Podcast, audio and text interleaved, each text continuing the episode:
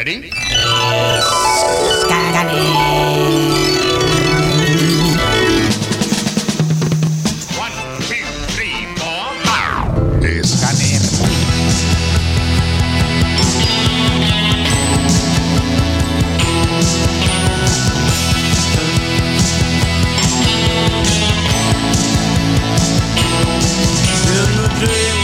Tardes a todos y todas. Es un placer estar de nuevo con vosotros y vosotras. Hoy tenemos a un invitado eh, increíble porque además nos ha hecho hueco para ah, venir y pasar por el estudio de Scanner antes de su presentación de su nueva novela. Él es Fernando Navarro. Muchísimas gracias por venir. A vosotros, Buenas tardes. Eva. Buenas tardes, un placer, ¿eh? de verdad.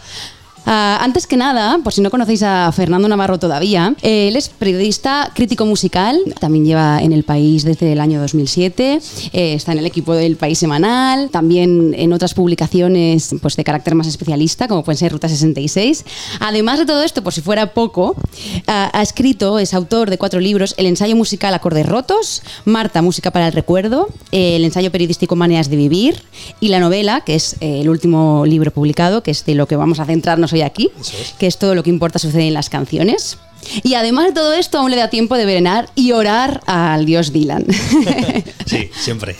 Dylan está ahí presente en la vida de muchas personas y en la mía concretamente, constantemente está ahí. Siempre me escucho. Yo no hay día que no escuche una canción de Bob Dylan, te lo digo, ¿eh? O sea, lo reconozco. Eh, está genial esto porque además eh, en tu novela es muy protagonista, pero también me encantaría empezar esta charla justamente eh, citando a Dylan. No importa de dónde vengan las canciones, sino a dónde nos lleven, ¿no? Sí. En este sentido, ¿cuál fue el primer viaje al que te llevó una canción? Es verdad que el protagonista de la novela nos contabas que quizá una de sus primeras experiencias con la música fue cuando su madre le llevaba a, bueno, pues a comprar los primeros vinilos y ya empezaba a soñar, ¿no? Entonces, eh, ¿cuál es el primer viaje que recuerdas que tuviste con una canción, con Sí. un artista? Bueno, mira, eh, en el libro eh, el protagonista tiene como su primer momento de descubrimiento musical con los Beast Boys y Good Vibrations, ¿no? Esa canción que él ve a través de la película de Teen Wolf, protagonizada por Michael J. Fox, y donde se canta la canción de Surfing USA y luego él descubre a partir de ahí eh, Good Vibrations y los Beast Boys. Pues mi caso fue parecido, ¿no? Yo Creo que los Beast Boys también, eh, cuando yo escribí eso en el libro, lo inspiré un poco en mi vida, ¿no? En cómo yo también descubrí la música a través del cine, a través de las películas que yo alquilaba en un videoclub, intentando hacer un homenaje a ese momento, a esa época en la que accedíamos a las cosas de una forma material, de una forma en la que había ceremonias, ritos. O sea, para mí era un rito acercarse a un videoclub, o acercarse a una librería o a una tienda de discos. Y yo creo que ya los videoclubs no existen, las tiendas de discos están empezando a no existir y las librerías todavía persisten por suerte, pero la- el rito era la aventura de acercarse, desde salir de casa a saber qué te ibas a encontrar y a- al descubrimiento, ¿no?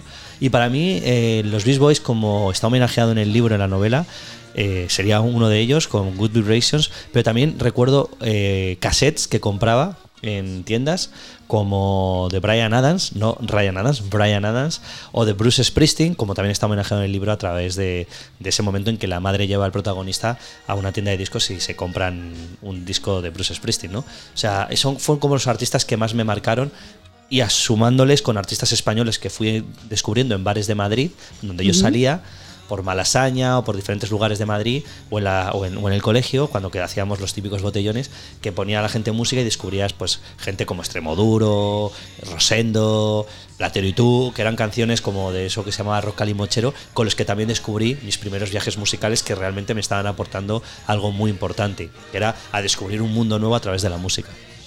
Y ahora que hablamos, que hablamos de viajes, eh, las películas también nos llevan a esos espacios un poco exteriores, ¿no? Y en este caso, cuando leía la novela, eh, me acordaba de, de Alta Fidelidad, eh, de John Cusack, ¿no? Eh, En el que explicaba un poco su vida a través de las canciones, ¿no? Claro. Y, y en ese sentido, bueno, pues eh, un poco quise, pensé en ese paralelismo, ¿no? De- Claro.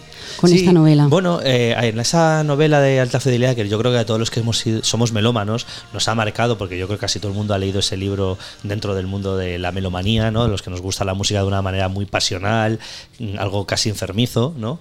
Eh, esa novela la hemos leído. Hay una frase que yo tenía muy presente a la hora de escribir la novela, que era el de que fue primero la música o la tristeza, ¿no? Mm. Porque al final en la novela el protagonista es una persona que eh, desde el principio reconoce que está triste, desorientado, se ha separado de su pareja, de su, de, de su mujer y, la- y de la madre de su hijo, se va a vivir a un piso solo y hay una tristeza todo el rato acompañándole en esa soledad nueva que está descubriendo y que les tiene que llevar a algún lugar, ¿no? Y entonces yo sí que tenía muy en cuenta eh, ese, lo que es esa frase de alta fidelidad e intentar también hacer un poco como en la novela de alta fidelidad, que yo creo que es, vale, vamos a utilizar la música como un elemento que explica muchas cosas de la vida, ¿no? Porque como dice el título de la novela, todo lo que importa sucede en las canciones, porque yo sí que creo que las canciones nos cuentan muchas cosas de la vida a nivel emocional, es decir, hay muchas emociones de la vida, desde la tristeza, la soledad, eh, la pasión, eh, la euforia, que están recogidas en las canciones, pero también dándole un punto de caricatura, porque yo creo que Alta Fidelidad es un retrato caricaturesco de un tipo de eh, melómano determinado, consume música y es despiadado con, con sus parejas y todo porque realmente está demasiado centrado en su propio ego de consumidor de música. Y en este caso, en la novela, para mí también hay una parte que el protagonista del libro que da igual que sea yo, que sea quien sea, porque eso es lo menos relevante posible, es una persona a la que hay que verle con una caricatura también, ¿no? Está demasiado metido en la música y no es capaz de manejar su vida cotidiana, que es lo más importante, yo creo, en esta vida. La frase, recordemos, era, ¿no? Escucho música pop porque estoy triste o estoy triste porque escucho es, música pop, ¿no? es. Eh, Eso Que también además hace referencia, Jorge de la Virgen Roja en su último libro, Sí. eh, justamente también hacía referencia en un apartado del tema de la paternidad y decía ¿Ah, sí? esto, sí. Ah, para que os un poquito os pongáis en, en- en idea, en antecedentes sobre esta novela, eh, que os animamos fervientemente a que la compréis. Ah, tu último trabajo, le eh, cito textualmente, textualmente Sí. es un relato de una crisis personal, una novela de aterrizaje en la madurez y de asunción del fracaso, a la vez que un canto inteligente y apasionado a favor del rock and roll. Bob Dylan, Patti Smith, Bruce Springsteen, Lucinda Williams, Elvis Presley, Neil Young, Tom Petty. No hay mejor coro para acompañar a este protagonista sin nombre y herido por la música en su deriva personal, ¿no? Eh, esto sería, bueno, pues un, un resumen eh, a través de, de estas canciones, ¿no? Sí. En este sentido, ¿fueron las canciones las que te ayudaron a hacer este hilo conductor? ¿O fue un estado de ánimo Eh, que te llevó a hacer cada capítulo? Y después ya vino Sí. la música. Es interesante. No, yo creo que al principio cuando me puse a escribir el libro hace un- antes de la pandemia, ¿no? Fue como en el año 2018 así cuando empecé a escribirlo. eh, había una parte de mí que yo quería, yo que sobre todo me impulsó dos motivos, ¿no? El primer motivo es que yo quería homenajear a la música, a los músicos, a los grandes creadores que me, habían aportado tanto en la vida, eh, cuan- como algo que me había acompañado en los momentos más tristes de mi vida, ¿no? Que yo creo que a todos nos ha pasado. Momentos en los que sientes que todo se derrumba, se derrumba tus relaciones amorosas, eh, tus relaciones familiares o tus propias expectativas de la vida no, son, no se cumplen y tienes la música como gran compañía, ¿no? Yo quería hacer un homenaje a eso, eso lo tenía claro y me puse a escribir. Pero había otra parte que también para mí era importante, que era intentar escribir esto que veo que vivimos en un tiempo ya, desde hace muchos años ya, que utilizamos las redes sociales todo el rato para hablar solamente de lo bueno que nos pasa. No conozco a nadie en las redes sociales que hable de un desamor, de un fracaso en el trabajo, de lo mal que se lleva con sus amigos o amigas. O sea, utilizamos las redes sociales para crear personajes públicos donde todos estamos compartiendo intimidad de una forma que jamás, jamás se había, se había compartido. Yo soy hijo de Oscar. No, esto no sucedía, compartir esta intimidad. Yo no compartía mis vacaciones, ni, ni mis entornos eh, de trabajo, ni mis preocupaciones o mis deseos, tal. Y entonces quería montar también un libro en el que se hablase de todo lo que no soy capaz yo y casi nadie de hablar en las redes sociales, de las cosas que, la hace- que hacemos mal, cómo la cagamos, ¿no? Cómo intentamos cumplir eh, una expectativa de, de pareja, de hijo, de padre, de amigo, de, de profesional, y no las cumplimos muchas veces porque no estamos preparados para ellos como nos gustaría, ¿no? Y hacer un libro que fuera un en vez de las redes sociales.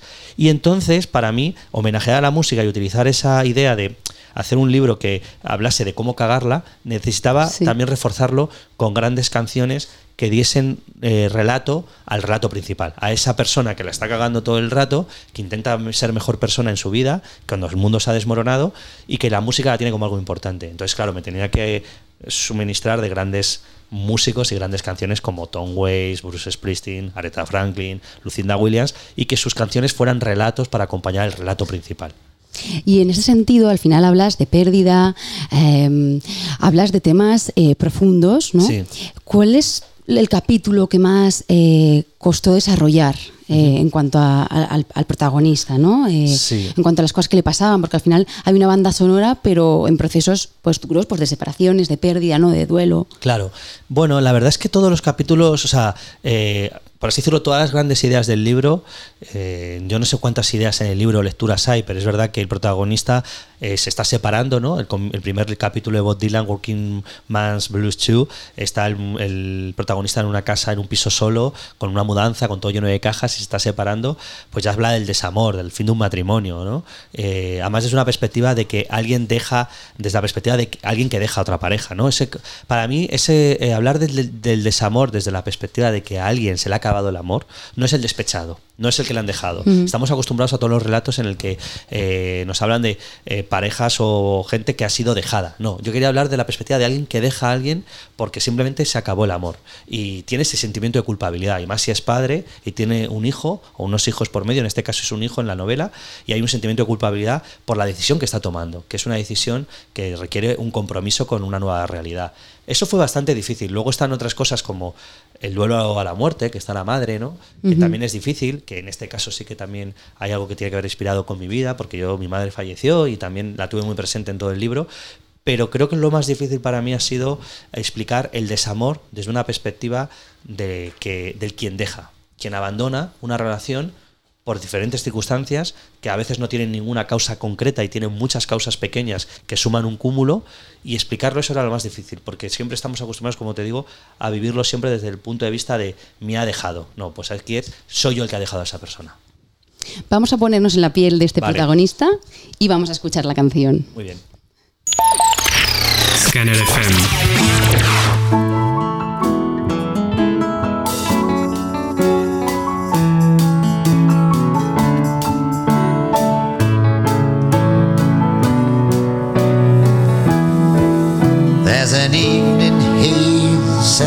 over town, starlight by the edge of the creek.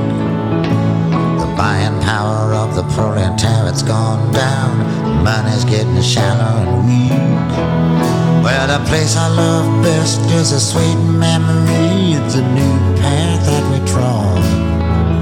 They say low wages are reality if we want to compete abroad.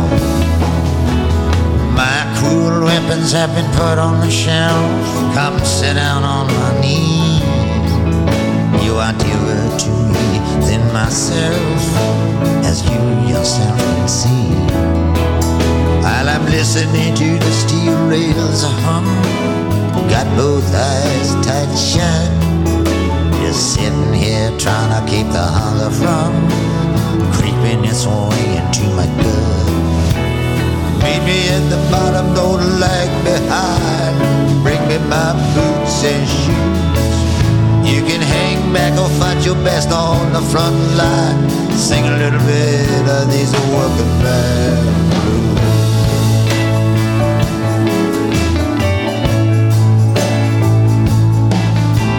I'm sailing on back, ready for the long haul. Tossed by the winds and the I'll drag 'em all down to hell and I'll stand 'em at the wall. I'll sell 'em to their enemies. I'm a trying to feed my soul with thought. Gonna sleep off the rest of the day. Sometimes no one wants what you've got. Sometimes you can't give it away. Now the place is ringed with countless foes. Some of them they get never done. Man, no woman knows the hour that sorrow will come. In the dark, I hear the night birds call. I can feel a lover's breath. I sleep in the kitchen with my feet in the hall. Sleep is like a temporary death. Maravillosa conversación, pero también eh, la que estamos teniendo off the record. Esto ya Sí. más tarde. Hablando también de la novela, hay mucha parte de Sí. nostalgia, porque no podemos entender pues, nuestro presente y el futuro sin, sin mirar al pasado. Claro. Y me gustaría aquí citar a Sorrentino, porque en La Gran Belleza hay Qué buena frase película. que me tocó muchísimo, que dice, ¿qué tenéis en contra de la nostalgia? Es la única distracción que nos queda a quienes no tenemos fe en el futuro, ¿no? Entonces, hablando de pasado, ¿a qué se hubiera dedicado este protagonista de esta novela si no se hubiera dedicado al mundo de la música? Buena pregunta. Yo me imagino que mm, se hubiese dedicado. O sea, viendo, le- leyendo el libro es muy difícil no entender, o sea, no ver a este protagonista dentro que no sea un entorno musical, ¿no? A lo mejor podría haber sido Por un músico frustrado, ¿no? Y- Pero para eso es crítico musical, entonces es lo mismo. no, pero sí que es cierto que, mm, no sé, hubiese intentado, eh, se- sería una, un- una, persona, una persona más dedicándose a otro, a otro oficio más. Pero sí que es cierto que yo creo que en el libro no hay otra manera posible que entender a este protagonista en el que se mueve todo el rato en torno a la música. Pero hay una parte curiosa que me, interesa ahora que has citado una película que a mí me fascina, que es La Gran Belleza, con, con, bueno, con ese maravilloso protagonista que es, eh, si no recuerdo mal, Josep eh, Gambardella, ¿no? Sí. Eh, eh, maravilloso, paseando por Roma. Y es cierto que la nostalgia es importante, pero la nostalgia es, un, es, un, es un- una cosa peligrosa, ¿no? Porque Mm. nos puede encerrar tanto en el pasado que no somos capaces de descifrar el presente. Y descifrarlo es muy importante, ¿no? Cuando la nostalgia suele invadirnos cuando se nos derrumba las- la- la- la- el presente, cuando sentimos que estamos, perdemos el control, ¿no? Perder el control de tu vida es una cosa que nos pasa muchas veces a lo largo de la vida, ¿no? Eh, en diferentes etapas de la madurez y todo, eh, incluso de la adolescencia, sientes que no tienes el control y por eso te refugias en un pasado que sentías que tenías control. Y en el libro es muy importante, y esto quiero decirlo porque, mira, nunca me habían hecho esta pregunta así a través de esta frase de la gran belleza, que se dice solo más empezar, no sé, que lo has dicho tú, Eva, ah, no sé dónde, no, no importa tanto dónde vienen las canciones, sino dónde nos llevan. Y de Bob Dylan dice la frase, pero también se cita una frase de Bob Dylan al principio que dice Bob Dylan, una canción es algo que camina por sí mismo. La- el libro empieza con un, con un protagonista sentado en un, en, una- en un piso vacío rodeado de cajas escuchando a Bob Dylan, Sí. que en ese mismo capítulo está en un coche aparcado escuchando a Bob Dylan en una noche buena, echando mu- mucho de menos a su hijo. Pero si tú vas leyendo el libro por capítulo a capítulo, al final del libro, también con Bob Dylan como protagonista, el protagonista está paseando cada vez más por Madrid andando más. Una canción es algo que camina por sí mismo. Y hay una un capítulo que está dedicado a Neil Young que se llama Rocking a Free World al final, que habla de para ser libre, para ser. Ahí tienes que moverte. Continúa moviéndote en un mundo Sí. libre. El movimiento es muy importante. Es decir, no te puedes quedar en la nostalgia. Tienes que recordarlo, pero si quieres seguir avanzando en tu vida, tienes que tomar decisiones y tienes que seguir andando. No puedes quedarte simplemente en, en la tristeza, hundiéndote en tu propia pena, que es un poco de lo que reflexiona el libro. Y por eso, volviendo un poco a lo del futuro, no sé si la nostalgia es, cuando es, es maravillosa a veces, pero es un arma de doble filo. Y el futuro, es verdad que no sé cuál es la. Yo no sé si tengo fe en el futuro, pero como dice el protagonista del libro, eh, cuando le preguntan a Bob Dylan que si cree en el futuro, dice: Yo no creo en el futuro, yo solamente creo en tener unas botas que ponerme mañana. Y al final no sé si creo en el futuro, como si creo en la esperanza, en el amor, en la justicia y en la paz universal, pero sí que creo en que mañana me tengo que levantar y ponerme unas botas. Y esa es la, para mí la reflexión, ¿no? En que no te puedes quedar tampoco parado y subiéndote en tu tristeza. Claro, ahora que hablamos de esto también, eh, hay una parte, la música tiene muchos sueños, ¿no? Y, quizá también es relacionándolo con la esperanza. eh, y en ese sentido, hay un capítulo que está dedicado a Roy Orbison. Sí. Y en algún momento, Tom eh, Waits, acerca de Roy Orbison, eh, sobre los sueños, Sí. eh, dice que sus canciones no eran semejantes a los sueños, sino sueños en sí mismos, ¿no? Y aquí también te quería preguntar qué sueños le quedan por cumplir a este protagonista de, de esta novela. Supongo que al protagonista de esta novela le queda un sueño como ponerse a charlar un día con Bob Dylan, ¿no? y que le explicase un poco eh, cómo es eso de ser Bob Dylan, ¿no? Porque está tan metido en el mundo de la música, del rock and roll, y como Dylan, como gran ideólogo del rock and roll, sería eso. O su sueño sería como el mismo sueño que tuvo Bruce Springsteen en algún momento, que se explica en el primer capítulo, ¿no? Saltar la valla de Graceland y poder saludar a Elvis Presley, ¿no? Teniendo en cuenta que este protagonista seguramente cree que Elvis Presley sigue vivo y que no ha muerto, como canta Calamaro en su canción que Elvis sigue vivo, como Bob Dylan bien sabe. Entonces, al final, mm, no sé, el sueño que le queda a este protagonista simplemente lo dice al final, ¿no? Su revolución, citando un poco también esa idea que de Bob Dylan, no tiene más revolución que intentar levantarse al día siguiente sin un, ser un buen padre, ¿no? Es, en- es decir, al final no existen esa- los grandes valores, las grandes eh, palabras eh, absolutas como el amor, ¿no? La verdad, la paz o eh, la justicia, son palabras que se nos llenan las bocas y que parece que, que están ahí, ¿no? La libertad. pero realmente eh, hay que aterrizarlas en la vida cotidiana, ¿no? Hay que aterrizarlas en el día a día, en tus comportamientos muy pequeños.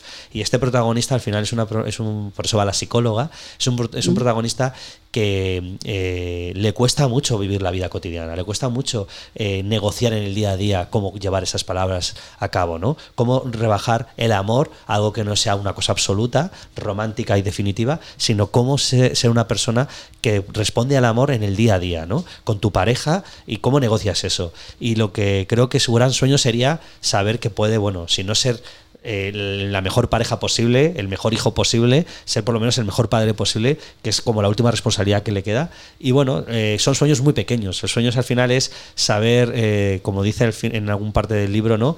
Eh, enseñarle a tu hijo a amar a los Beatles. Bueno, pues si has conseguido que tu hijo tenga una pasión y saber acompañar en eso, ya es un pequeño sueño. Y eso es un sueño ya suficientemente grande como para, o revolucionario, como para mantener la existencia con cierta armonía. Si tuvieras que elegir una canción eh, de todas las que nos propone a través del protagonista, ¿en cuál de ellas te quedarías a vivir? ¿En cuál de ellas? Madre mía. Yo creo que, hombre, me gustaría pensar que en el- si yo fuera mi yo de hace muchos años, Born to de Bruce Springsteen, que ha sonado antes, es una canción como que es un bólido, ¿no? Que te subes a un coche de, de carreras y te propulsa eh, autopista hacia adelante con, ¿no? con el viento despeinándote el pelo y con, y con todo el sol esperándote al final y el horizonte para comerte la vida, ¿no? Es una canción como que siempre te empuja a, a buscar algo más grande de lo que ya conoces, ¿no? Que es tu, tu propio entorno y tu propia realidad. Pero si tuviese que elegir una de todas las canciones, eh, que hay canciones muy en el, en el libro con, como, con mucha canciones realmente buenas, realmente potentes. ah, me gusta mucho también la de Warren Zevon, ¿no? que es la que se le dedica a la madre, ¿no? a la madre fallecida en el libro, porque habla también de la aceptación de que la vida, la vida es, eh, tiene parte de, de drama, ¿no? la vida tiene pérdidas, pero de saber ser todavía querer ser feliz, ¿no? Que eso, manténme en tu corazón por un tiempo, ¿no? Y eso que canta Warren Zevon, ¿no? Que era tan, a veces tan cínico con la vida, eh, de que, bueno, de que hay que saber adaptarse a las circunstancias como vienen, ¿no? Y como decía, ¿no? Hay un tren de la noche, dice Warren Zevon, que ya ha partido, pero eso no es tampoco algo triste, porque tenemos muchas cosas que todavía hemos compartido, ¿no? Y yo creo que es eso, que al final la vida no es todo el rato pensar en agarrar ese horizonte, sino que cuando agarras ese horizonte te das cuenta que vienen cosas malas, pues saber adaptarte a las cosas malas, porque esto va- es un trayecto largo y yo creo que me quedaría en esa canción, en la de Warren Zevon, en la de eh, Killing Your Heart. Sí. Ah, hablando también de, de horizontes, el protagonista está una temporada en, en Nueva York y, aquí se habla que bueno, en Nueva York se vuelve si has escuchado alguna vez ese rugido, ¿no? Sí. Ah, cuéntanos alguna anécdota que vivió el, el protagonista durante esa, esa etapa en, en Nueva York, en esa Sí. ciudad tan fascinante. Bueno, en este caso te tendría que contar anécdotas viví yo. El protagonista están contadas todas en el libro, ¿no? Las que se hay en, las que se ven en el libro están contadas. Hay algunas que también están inspiradas en mi época en Nueva York. Pero bueno, a mí me ha pasado de todo. Yo viví en Nueva York dos veces, eh, en dos temporadas distintas, y bueno, a mí me ha llegado a pasar eh, cosas como encontrarme a, mm, bueno, pues a David Bowie en una cola de, un restaurante, ¿no? Eh, cuando vivía en David Bowie estaba desaparecido del, mundo, ¿no? Y vivía en Nueva York pero también me he colado en una convención demócrata cuando estaba George Bush con la guerra de Irak y me he colado en una convención demócrata que me colé haciéndome pasar por voluntario demócrata. Eh, pasé como cuatro filtros que pensé, madre mía, estos que te están pidiendo con el 11 me te estaban pidiendo ya hasta la sangre para entrar al aeropuerto. Me colé a la convención demócrata y, estar, y meterme dentro de la convención y de repente pasar a mi lado Woody Allen, ¿no? que estaba ahí apoyando la convención con Moby y con un montón de artistas y, y tal. O sea, yo he vivido en Nueva York experiencias muy bestiales porque es una que te permite todo el rato vivir experiencias. Entonces, son las que yo puedo contar y podría contar unas cuantas más, ¿eh? Mira, Woody Allen, eh, la vez, una de las veces que estuve, eh, lo vi con la banda, con su banda en Sí. local, ahora no recuerdo Sí, cuál en- era, en- pero con... En el, en el- en la- en- en el Café Carlyle, que se llama, que está al Sí, lado de, de- o sea, al lado de, de- Yo es que también le vi ahí. Está en, en West, en West Manhattan, al lado de, de Central Park, y es un café muy pequeño que toca con su banda todos los lunes. Sí. El clarinete él toca con la banda. Sí, yo también le vi, me acuerdo. Por 95 dólares, nunca me olvidaré. es que es el precio que pone la entrada. Pero Eh, tienes ahí al lado, es como. Sí, es muy, sí, sí, muy sí, guay. sí. Ah, Me encantaría también, ahora que te tenemos aquí, eh, hablar un poco más de esa parte periodística. Eh, y hablamos también de películas en este programa muchísimas veces. Así e intentamos hacer paralelismos ¿no? con la música y, y las películas. Y en Casi Famosos hay un momento bueno, que le dan a- un consejo a este periodista de Rolling Stone que se va con esta gira con Steel Waters, que es que no se haga amigos de, de las bandas. ¿no? Entonces, en este caso, ¿cómo has gestionado eso? Eh, aquí habría varias preguntas, ¿no? ¿Cómo gestionas ese momento fan? Si, vas a entrevistar a alguien y eres fan. Eh, ¿Cómo lo gestionas? Bueno, esa, esa primera, o sea, eso es verdad. Yo creo que cuando yo como periodista musical, que empecé muy joven, ¿no? Ya con 25 años estaba ejerciendo de periodista musical en medios de comunicación en España y empecé a entrevistar a músicos. Es difícil, ¿no? Porque al final tú cuando te plantas ante un músico que eh, o una cantante o artista que te ha marcado mucho, eh, no puedes dejar de pensar todo el rato en todo lo que te ha significado para ti. Para mí tengo la inmensa suerte, yo creo que al final es una suerte lo que he tenido, que mi profesión, la del periodista, me ha gustado muy por encima de muchas cosas, ¿no? No por encima de la música, porque la música para mí es como el aire que respiro. Yo necesito escuchar determinadas canciones al día, porque necesito respirar muchas veces al día, pues me pasaría igual. O sea, creo que no ha habido un día en mi vida que no haya escuchado música en los últimos 30 años, no sabría decirte.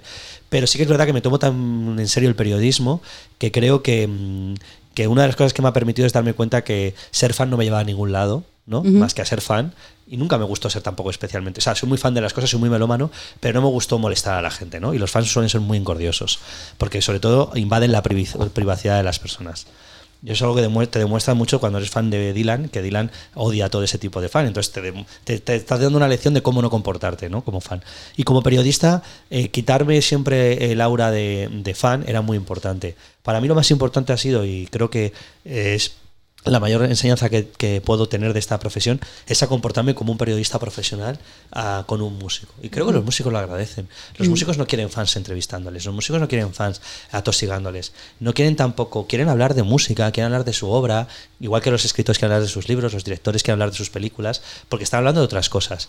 Si tú ahora mismo en este, eh, me estuvieses haciendo una entrevista en la que no estuviésemos hablando del libro y estuviésemos hablando de, de, de cosas eh, que, bueno, yo no tengo fans, pero si tuviese en modo fan, seguramente sería bastante incordioso, ¿no? Entonces creo que lo que necesita una persona es un ser inteligente a su lado, hablando de una manera inteligente con eso, ¿no? Y, y eso es un respeto maravilloso. Entonces yo creo que eso es lo- el mayor aprendizaje que, que he descubierto en esta profesión. Eh, di- dinos algún hito mu- musical eh, sin el que el mundo no hubiera sido lo mismo. Pues, por ejemplo, en el, en el libro también nos hablas de los Beatles. Sí. Eh, ¿Qué hubiera pasado si los Beatles no hubieran existido, que es el argumento principal de Yesterday, de la película? Ah, o, por ejemplo, la Factory.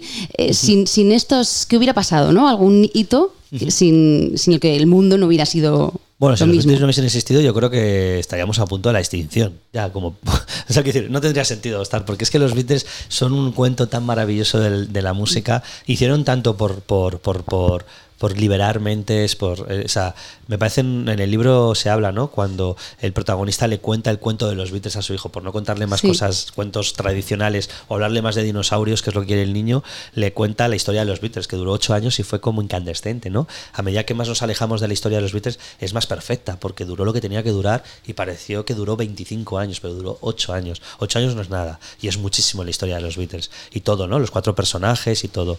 Pero eh, momentos mm, mm, tremendos hay, hay tantos que no sé. Pero yo creo que el más bonito, que también está homenajeado en el libro, es el de Elvis Presley. A mí me fascina pensar que Elvis Presley, que era un chaval eh, paleto, por así decirlo, como se entiende paleto en Estados Unidos, ¿no? Del sur de Estados Unidos, esa eh, basura blanca que llamaban lo- eh, despectivamente el supremacismo blanco clasista, ¿no? Gente que viene del pueblo, que está vivi- conviviendo casi con los negros en el sur, en Memphis, ¿no? Le va a grabar una canción a su madre porque es la con la que tiene un vínculo especial. Y al grabar esa canción a su madre para darle un agradecimiento siendo adolescente, eh, está eh, a punto de cambiar la historia de la música, porque realmente Elvis no está, no estaba destinado a nada, ni siquiera pensaba en algo comercial, ni siquiera quería dedicarse a la música para ganarse dinero. Él solamente quería grabar una canción y a partir de ahí intentar grabar alguna canción más porque le gustaba grabar. Y eso, esa inocencia, me parece que marca la maravillosa historia de la música, la maravillosa historia del rock and roll y de la mejor, el mejor arte y la mejor cultura. eh, tiene que haber siempre un halo de inocencia. Inocencia, ¿no? Un halo en el que no haya siempre algo de interés, algo súper interesado. Y a mí me fascina que Elvis era la persona más inocente que hizo más el mayor terremoto mundial por la música. Todos, desde Bob Dylan a los Beatles hasta Rosalía y Tangana, le deben a Elvis el cambiar todo, porque Elvis lo que hizo fue crear la cultura juvenil, que es hasta donde hemos llegado hasta nuestros días, ¿no? Vivir de esa forma des- hedonista, desenfadada, con tus propias reglas, liberadora, y eso gracias fue al terremoto de Elvis Presley. Ahora que hablas de Elvis, en ese programa también a todos nuestros invitados e invitadas eh, le preguntamos tres preguntas. eh, una por su banda emergente, la que estás escuchando ahora, su banda de cabecera, Sí. y un momento tierra trágame que te haya pasado en alguna entrevista. Pues, por ejemplo, Roberto Ortiz de la Sala Sidecar nos comentaba que en la gira de los New York Dolls, eh, ellos de repente, mm, bueno, el escenario, eh, las luces apagaron, entonces empezaron eh, los de la Sidecar, digamos, a buscar eh, pues electricistas que pasaba y luego se enteraron mediante un artículo Mm. en el periódico que esto lo hacían en, durante toda la gira, ¿no? Ah, sí. Entonces, bueno, pues un sí. momento tierra trágame y luego Sí. esa banda de cabecera que, bueno, tienes varias y, Sí. todos los que Mm. hemos leído el libro Sí. sabemos, pero también para los que no lo Vale. hayan leído, que Y- se animen. Y la banda emergente, ¿no? Sí. Vale, banda emergente voy a decir eh, una banda de Madrid que se mueven así por el Malasaña y que los conocí en persona hace poco y me cayeron muy bien y aparte creo que tiene una música como muy guitarrera que ya no se lleva tanto, ahora con la música urbana es difícil encontrar guitarras y yo he estado educado en las guitarras, ¿no? Como buen, buen personaje del siglo XX que soy de la década de los 90, eh, que es niña polaca, ¿no? Me Sí. hacen mucha gracia, me gustan, tienen algo desenfadado, Mm. algo que suena, suena mal, ¿no? O sea, realmente no suenan bien, pero suenan como, suenan como con la energía eh, caótica que tiene que sonar la música, ¿no? Simplemente son cuatro chavales subidos a un escenario e intentándoselo pasar bien con letras mm, de tú a tú, ¿no? Muy de mirarse al espejo. Y me gusta mucho cuando la música funciona así y no está tan perfecta, ¿no? no la perfección creo que es eh, chunga en ese sentido. Un Luego- subterfuge, la verdad, que, Sí, que exacto, tienen ahí. Eso es. Niña polaca, luego banda de cabecera tengo muchísimas, la verdad que supongo que porque según el estado de ánimo tendría, pero voy a citar una banda que he hecho mucho de menos ahora porque creo que hace falta que es The Clash.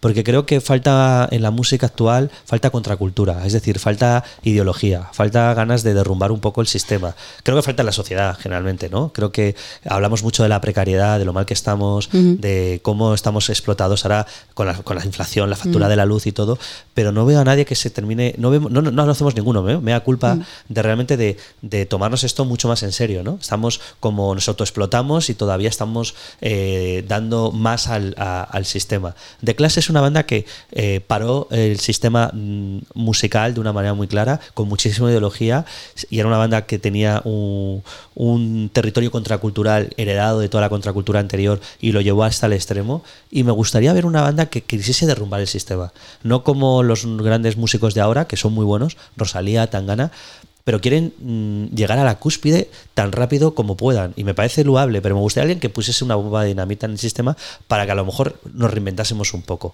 Entonces diría The Clash. Y luego, por tercero, eh, algo que me haya pasado, me han pasado muchas cosas, pero supongo que lo que más recuerdo ahora que estoy en Barcelona es que hace unos años vine aquí a entrevistar a Serrat para el homenaje a Mediterráneo, la- el aniversario.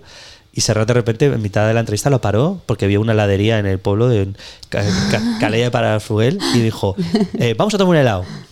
Y dije yo, déjame que te invite yo, Serrat, tal. Y fui, y fui a invitarle y no tenía dinero. Una vez más, nunca tengo dinero suelto. Y no aceptaban tarjetas de crédito para dos helados. Y de con dos bolas. O sea, no sé, saldrían seis euros cada tal en total. Y, y tu- y entonces vi a Serrat cómo sacó el dinero y dijo, ahora pago yo, que veo que en el país estáis fatal de dinero, no sé qué. Y me quedé como, luego nos quedamos helados sentados los dos y yo pensando, estoy con, con Serrat, que para mí es como estar, ¿no? Haber llegado a la luna y poder ver cómo se ve el, el planeta Tierra desde la luna, era ver como una cosa tremenda. Y me invitó al helado y me generó, o, sea, fue entrañable porque en el fondo lo hizo, lo hizo como un abuelo que está con el nieto, ¿no? Pero me quedé con la idea de, joder, macho, querido invitar a ese rato a un helado y, y es un fracaso. Pero voy a terminar esto porque me viene a la mente ahora de que estuve en New Jersey viendo a Bruce Springsteen en el Asbury Park hace muchos años, em, en el sitio donde él empezó a tocar con, con la E Street Band y todo, donde se hizo músico. Y yo estaba estudiando allí cuando vivía en Nueva York inglés y me iba todos los fines de semana a ver a Bruce Springsteen y de repente repente cuando iba allí por si Bruce Springsteen aparecía. Verle en un garito que era más pequeño que la sala Sidecar. Era verla a Bruce Springsteen de aquí a aquí, de tú a tú. Y me pasó lo mismo, que de repente apareció Bruce Springsteen y dijo, dijeron, hoy está Bruce, tocará luego, vendrá luego, está en un garito privado de al lado, tal, y volverá. Y estaba Son Penn al lado con Bruce Springsteen íntimos amigos desde, que Son Penn hizo Mr. River, ¿no? Estaba Son Penn todo cuadrado ya, súper fuerte que se puso. Y pasó lo mismo, es que me di cuenta que pasó lo mismo. Iba yo todo ahí, me empecé a tomar chupitos de Jack Daniels, porque en Estados Unidos no se puede beber copas, no existe esa opción, solamente hay que beber chupitos, los socks, esos. Y de repente iba todo, todo pedo ya feliz, voy a ver a Bruce a dos palmos, digo, hostia, voy a invitar a Son. Digo, coño, quiero invitar a Son Penn. Voy a contar que he invitado a Son Penn a un chupito. Y le digo a la camarera, ¿puedes poner un chupito a Son Penn? Le dices que pago yo. Y cuando de repente le va a decir eso, me viene y me dice la camarera, pero primero págamelo. Y no tenía dinero, Son Penn sentado, yo buscando el dinero y digo, hostia, pero tampoco tengo tarjeta de crédito. Que entonces ahí la tarjeta de crédito se podía pagar, porque en Estados Unidos ya se podía pagar en tarjeta de crédito.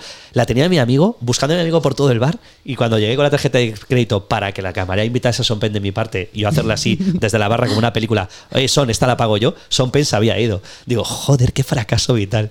No tener dinero para pagar a Son Penn un chupito. Y eso es mi, mis traumas. Pues veo otro libro de, de anécdotas. De eh, bueno, son, son de las mejores que nos han contado en, en el estudio, desde luego. Claro, no paga a Son Penn un chupito, pero Serral me invitó un helado. Podría ser también dentro de esas, eh, bueno, pues eh, no bandas, pero músicos de cabecera, Roy Orbison, por ejemplo. Sí. Y ¿por qué no pinchamos In Dreams? Para, Maravilloso. bueno, pues ya que hemos hablado de los sueños. Vale, vamos a por ello.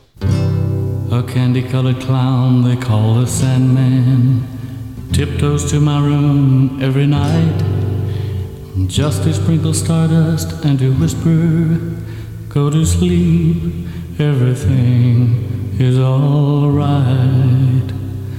I close my eyes,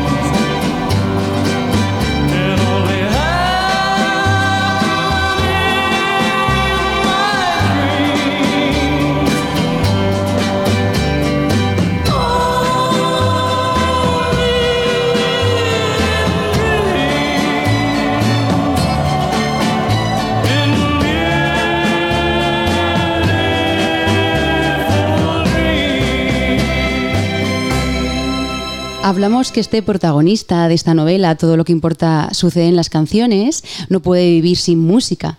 Eh, y a mí me encantaría eh, preguntar qué canción resumiría la entrevista, la conversación, la charla eh, que hemos tenido hoy. Hoy. Ahí va, joder, me pillas. A ver, algo de Roy Orbison que acaba de sonar podría. No, algo. ¿Qué le inspiraría ¿no? a ese protagonista en Bueno, este yo- momento? sí. mm, Yo estoy muy a gusto, o sea, y creo que eso es importante. Estoy muy relajado, me siento como en casa, que Barcelona es una ciudad para mí como en casa, porque tengo muchos amigos y es una ciudad para mí muy acogedora. Algo, pero pondría algo así como relajante. Entonces, por citar algo que esté en el libro, que me venga, pondría una canción de Richard Hawley. Por ejemplo, Richard Hawley, que me fascina. Eh, hay una cosa en Barcelona que me gusta y en una entrevista de hoy, ¿no? Que eh, es como es una ciudad para mí me gusta muchísimo pasear por Barcelona y estando aquí me siento tan relajado que ahora mismo me iría a pasear por Barcelona con estas avenidas, las Ramblas, todo y pondría a Richard Hawley porque es una ciudad es una música muy cinematográfica, como con unas luces siempre, ¿no? Y luces es difícil porque es música, pero los arreglos siempre son como dispuestos a echarte a la calle, ¿no? Y haría Richard Hawley, yo creo. También nos podríamos ir por otros derroteros, a lo mejor Areta. También. ¿Puede también. ser? Pero es que Areta tiene esa pasión tan des... Areta te eleva, ¿no? A mí Areta siempre como canta, incluso cuando canta para hundirte, te, te, te hunde demasiado. Porque tiene una voz tan potente, pero también Areta, claro que sí. Podemos pinchar una de, de Areta y la escuchamos. Areta Franklin, ahí va, sí, sí. up in the morning, out on the job, work like the devil for my pay. While that lucky old son's got nothing to do but roll, roll around heaven all day. Now I've got to work for my family and toil for my kids, sweat till I'm wrinkled and gray, gray. While that lucky old son got nothing to do but roll around heaven all day.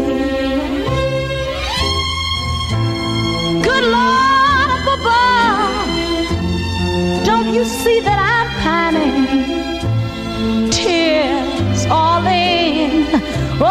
my eyes. Send down your cloud with a silver lining and lift me to paradise. Show me, show me that river and take me across and wash all of my troubles, wash them away. While that lucky old sun ain't got nothing to do but roll around your heaven all day. Now, good Lord, dear Lord, can't you see, can't you see that I'm trying? Tears all in, all send down your cloud with a silver lining and lift me, lift me to paradise. And oh yeah, show me, show me that river, and Lord take me across. And I wonder, will you wash all of my troubles? Lord, Con la maravillosa Areta, me gustaría acabar la charla eh, leyendo un párrafo de, de tu libro, eh, Todo lo que importa sucede en las canciones, en el que estoy segura que todos y todas nos sentimos muy identificados. Dice así, era cierto que no sabía dónde me dirigía, pero al menos tenía la música. Tampoco sabía lo que quería, pero al menos la música estaba conmigo. Era lo único que volvía a dar sentido a mi historia. No podía explicarlo, pero podía sentirlo. La música se presentaba más que nunca en toda mi existencia como mi compañía, la compañía para ese viaje desconocido. Y desde aquí brindamos, ¿no? Por todos esos viajes desconocidos, por ese momento en el que abrimos un vinilo, ponemos el tocadiscos, como hace el protagonista, y, y, bueno, pues larga vida a esos momentos tan placeros, ¿no? Tan placenteros que es como la ceremonia del té, pero la ceremonia del, del- ¿no? del tocadiscos, del Claro, vinilo.